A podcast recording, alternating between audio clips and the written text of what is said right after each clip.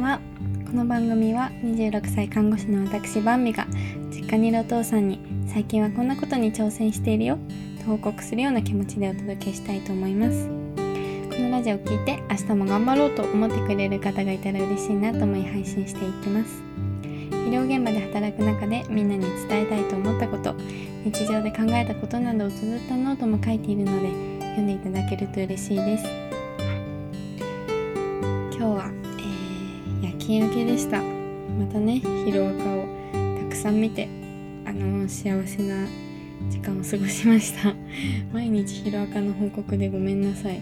あのヒロアカっていうのは僕のヒーローアカデミアっていうアニメで Amazon プライムでねひたすら永遠と見てるそんな幸せな日を過ごしています。なんか最近はこう本を読んだり、まあ、勉強として YouTube を見たりとかとはオンラインサロンの活動したりとかそういう風にこう生産性のある時間を過ごさなきゃいけないんじゃないかみたいのが強かったんですけどなんかこうアニメにどっぷりハマってそれにたくさん時間を使うっていうのもなんでしょうね。ストレス発散っていうか好きなことをする時間ってやっぱいいなと思いますね。本当にヒロアカ見てて元気がもらえるんですよね。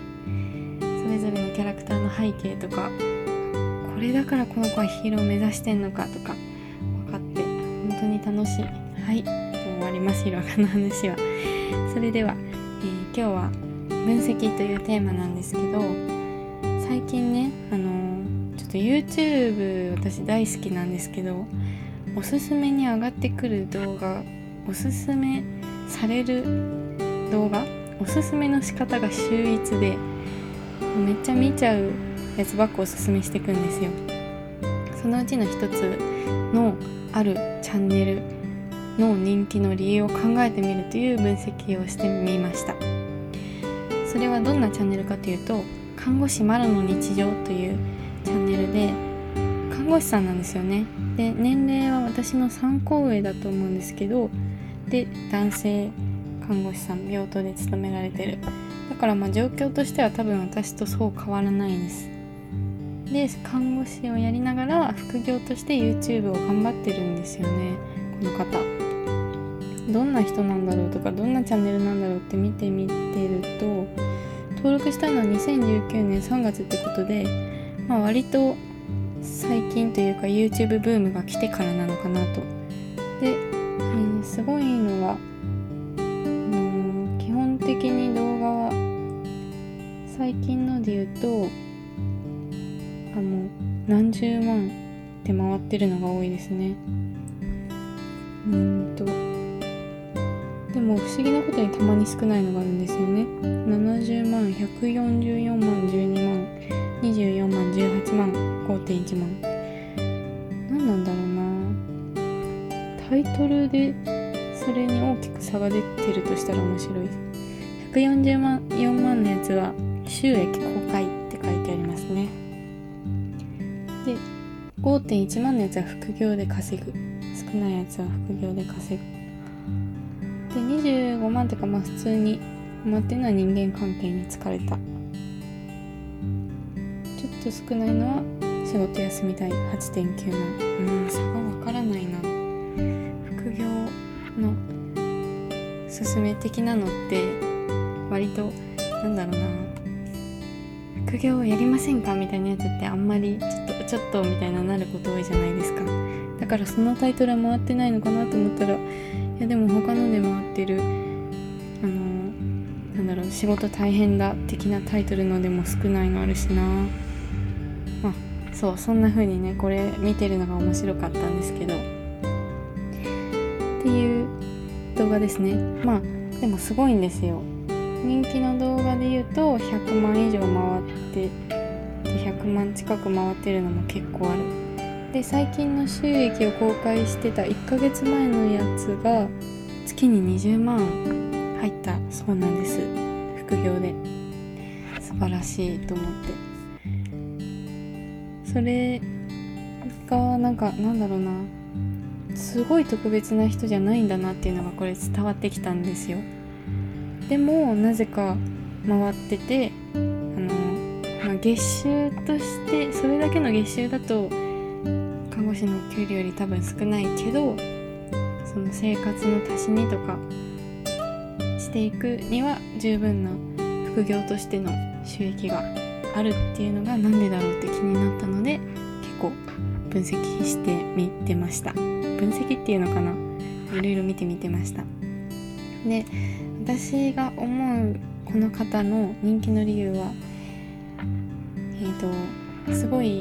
打ちひしがれてるんですよ仕事に。でもなんか応援したくなる。愚痴を言ってるんだけどが打ちひしがれながらもどこか前向きで応援したくなる。そして自分も励まされる。そんなスタンスだから人気なんじゃないかなと思ったんですそうですね。なんでそう思ったかっていうと人の良さがね伝わってくるのがあってこの方のあの動画のスタイルをお伝えしておくと料理したり家事したりなんですよね。仕事から帰ってきてあ疲れたって感じでで映ないんですよ。自分は映んなくてサムネで後ろ姿が映ってるぐらい。顔は映してないんですけど自分の目線で料理してる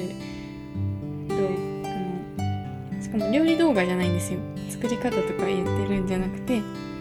料理してる手元だけ映ってそこで字幕で「今日はこんなことがあって患者さんはこうで上司はこうで疲れた」みたいな テロップが流れてくるんですよ。それでなんか今日も大変だったなみたいなネガティブな感じから入るんですけどなんか最後ポってたりして応援できるっていう感じなんですね。で、えー、すごい人の良さが伝わるなと思ったテロップが「自分が不幸だとは思ったことはないよ」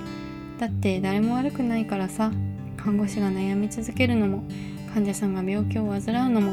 家族に願いがあることもっていうテロップがねあったんですよ。家事をしながらポツポツっと出てくるんですけどね。でこの,、まあ、このテロップの前にはそのあの家族にはこう言われて患者さんはこんなことがあって私たちはこうしたいのにみたいなそんなうまくいかないことがあってその後に誰も悪くないからさっていうテロップがあってでそれがいいっていうコメントもすごくあってそこそういうところから人の良さが伝わるっていうのが、まあ、一つですね。で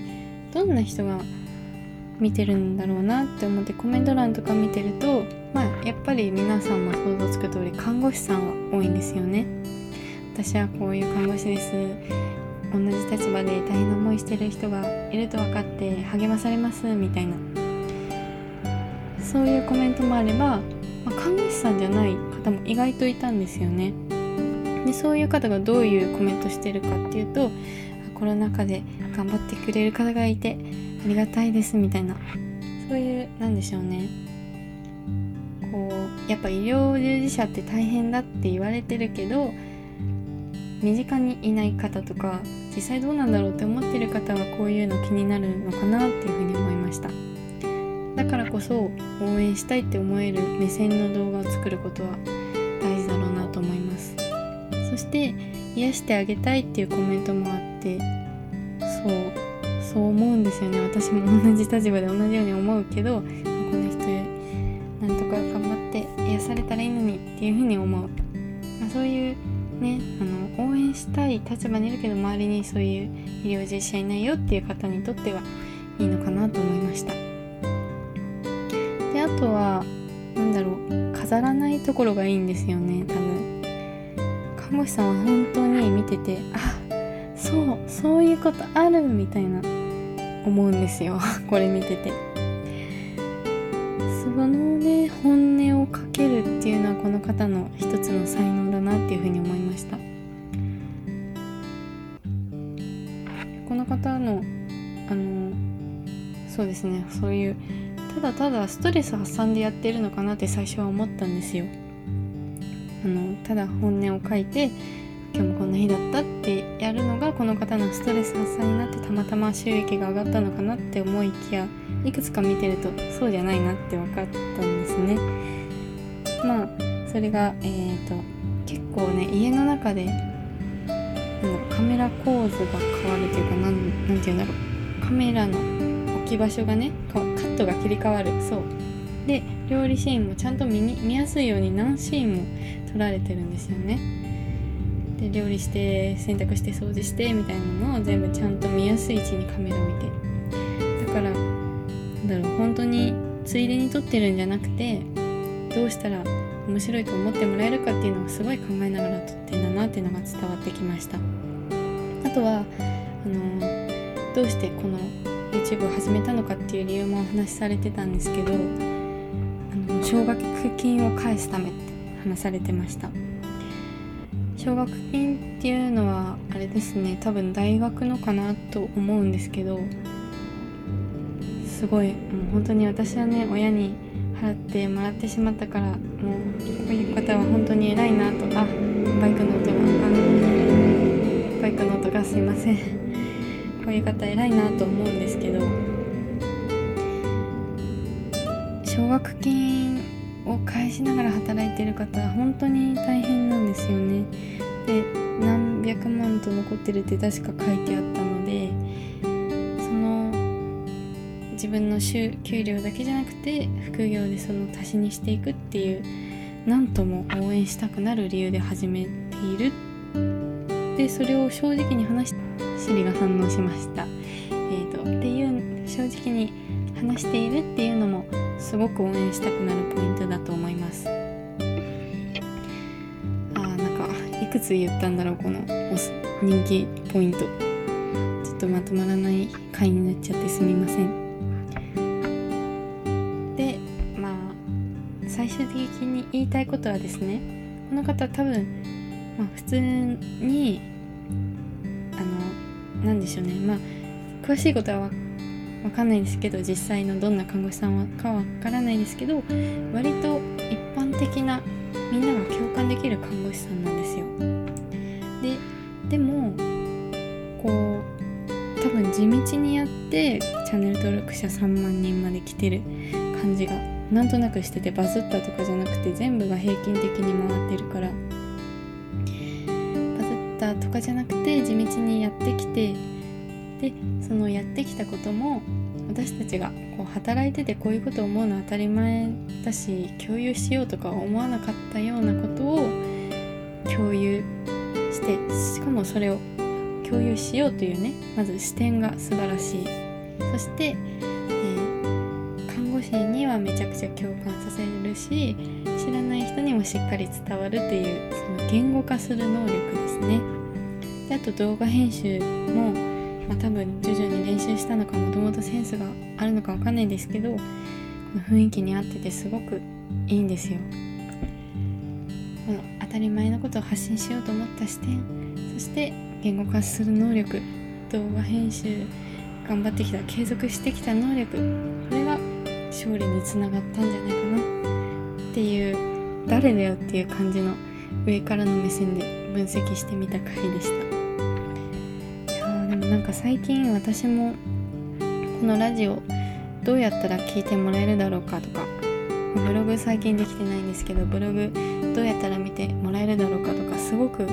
えててそれが楽しいんですよね。でまだあのいろんな試行錯誤してますけど Twitter で宣伝してみたりタイトル考えてみたりあとはまあこれからねアイコン変えてみてどうなるかなっていうのも楽しみなんですけどそれで今のところあこれうまくいったぞっていうのは今のとこないんですけどこれダメだったかダメだったかの繰り返しでなんとなくその見てもらえる人の視点を考えていく。でそれと自分のやりたいことを掛け合わせていくっていう作業が最近楽しいですね。はい。なのでその看護師丸の日常というチャンネルを見つけた時もそんな視点でいろいろ見てしまいました。皆さんもどうですか？こうね同職者のチャンネルとか見つけちゃうと分析したくなると思いますよ。それでは最後まで聞いてくれてありがとうございました。明日もあなたにとって素敵な一日となりますように。